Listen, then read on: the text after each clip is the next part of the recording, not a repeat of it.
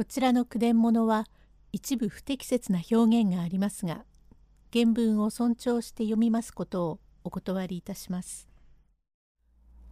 塩原助小日物語30九八に芯をつかれた坊主は開き直ります。用語解説野田こといい加減なこと九八は思わず笑い出しました。人に物を言わせて何がおかしいのだい。九八なんだと言って冗談も休み休み言いなせえ。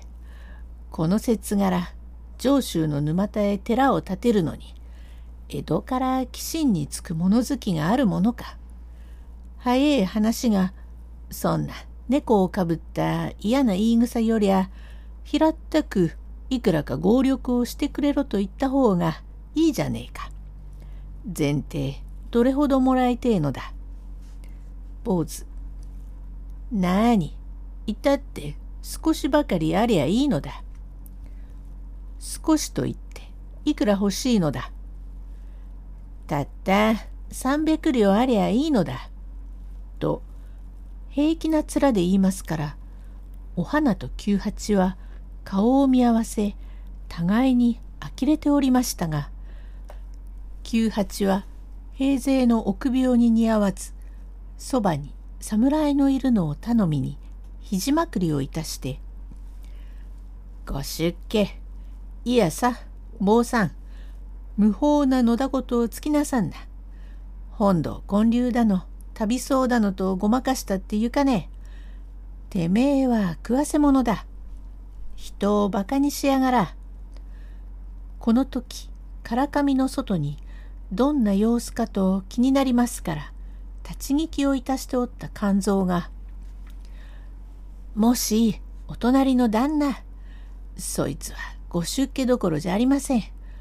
ごろつきの語りでございますよ。ごろつきだの、語りだのと、俺がいつの行くかに、どこで何を語ったことがある。手帳を見たのか。やい、間抜け野郎。さあ、どこで見た？なんだえ、小じき坊主のくせにしやがって。人のことを間抜け野郎だなんて言いやがる。間抜けだから間抜けと言ったがどうしたんだい？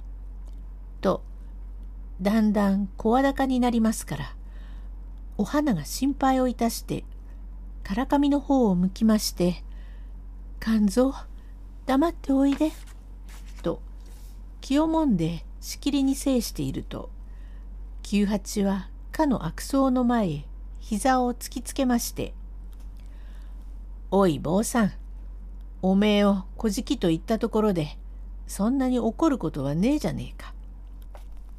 語りは手帳を見たかというが本堂建立などといい加減なことを言ってくりゃ立派な語りじゃねえか。べらぼうめ、俺が語りなら、助けの野郎は盗っ人だ。こいつ、とんでもねえことを抜かしやがる。助けがなんで盗っ人だ。それとも、盗っ人の証拠があるか。それを聞こう。肝臓。旦那のことを盗っ人とは、とてつもないことを言うやつだ。お隣の旦那、こんなやつは召し連れ、訴えをする方がようございます。面白え。さあ、召し連れ、訴えをしろ。今度蔵へ込めや、二度とシャバは見られねえ体だ。その代わり、兄弟のよしみ、助けの野郎も抱いていくから、そう思いやがれ。と、左の手で右の足をつかんで、左もものところへ乗せて居直りました。悪僧の剣幕に九八も肝臓もびっくりいたして思わず後へすさりました。お花はおどおど心配をいたしている。この低たらくを見かねましたからそばにおった侍が一膝こちらへ向けまして「これごぼう」と声をかけました。これから侍と悪僧の応対になりますが面白いところでございます。31へ続く